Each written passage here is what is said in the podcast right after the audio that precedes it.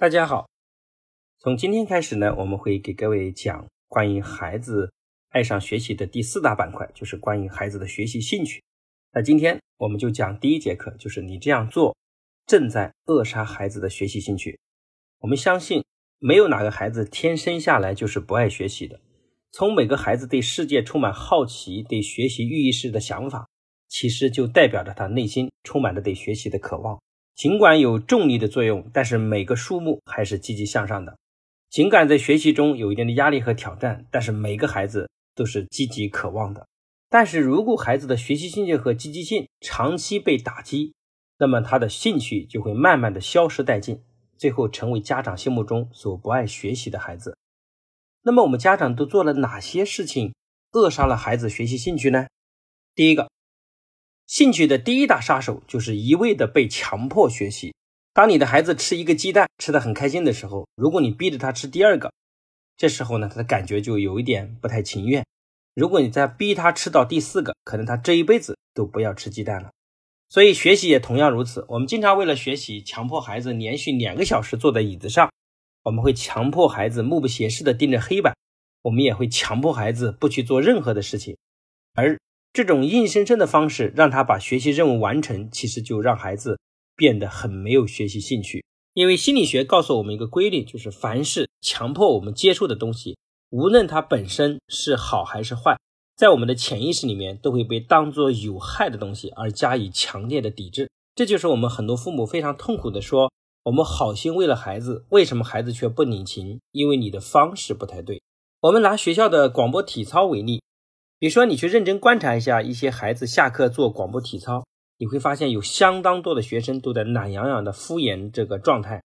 其实学校呢，为了让孩子做广播体操，是为了让他们锻炼身体，让他们大脑提供更多的养分，让他们精神状态更好。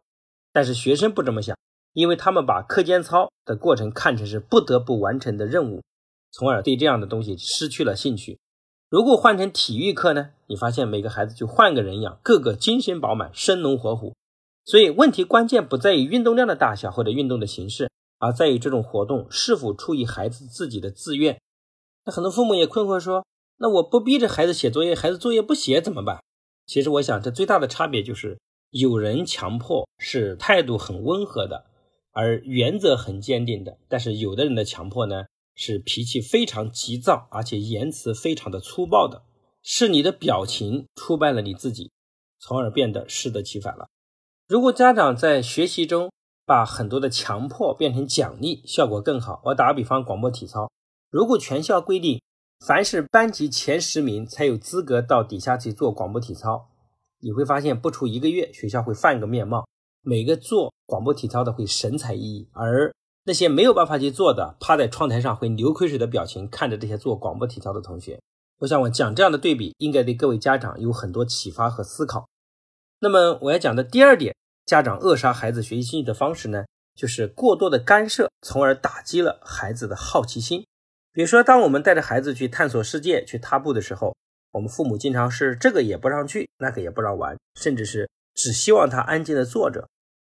当他拿勺子，甚至用手抓着吃饭的时候，你却希望他学习如何保持衣服的干净。当他翻箱倒柜去认知和探索事物的时候，你却只是希望他把东西收拾好，别把家里弄得乱糟糟的。所以，我们经常给很多家长的建议是，在相对安全的情况下，让孩子尽可能的体验和尝试，因为这是他好奇心的表现。而一个人学习能力强与否，就是看他有没有好奇心。所以，为什么在零到六岁的孩子学习能力是非常强的？因为他的好奇心非常强。如果这个阶段好奇心不被很好的保留的话，那么可能孩子到了后期的学习动力和学习能力是大幅度下降的。我们来讲一下爱因斯坦的故事。大家都在以前的教科书上听过爱因斯坦的故事，说爱因斯坦小时候成绩不好，因为他经常上课呢问很多这个稀奇古怪的问题，老师就非常讨厌他，并且告诉别人他的智商太低，不适合在学校读书。可是呢，当爱因斯坦的妈妈却不这么看，妈妈认为这个孩子对世界充满着探索和好奇，所以为了保护孩子的学习兴趣，爱因斯坦的母亲竭尽所能的为爱因斯坦。解释他所提出来的各式各样的问题，对于自己解释不了的问题呢，妈妈也不会搪塞和敷衍，而是实事求是的说明问题的复杂程度，并鼓励爱因斯坦自己去想办法找出答案。那么就这样，在妈妈的鼓励下，爱因斯坦始终保持着浓厚的学习兴趣。后来，爱因斯坦进入专利局做了一名小职员，和专心工作的同事相比呢，爱因斯坦显然是个爱开小差的员工。他的抽屉里经常放一些小的字条，上面满是公式和数学。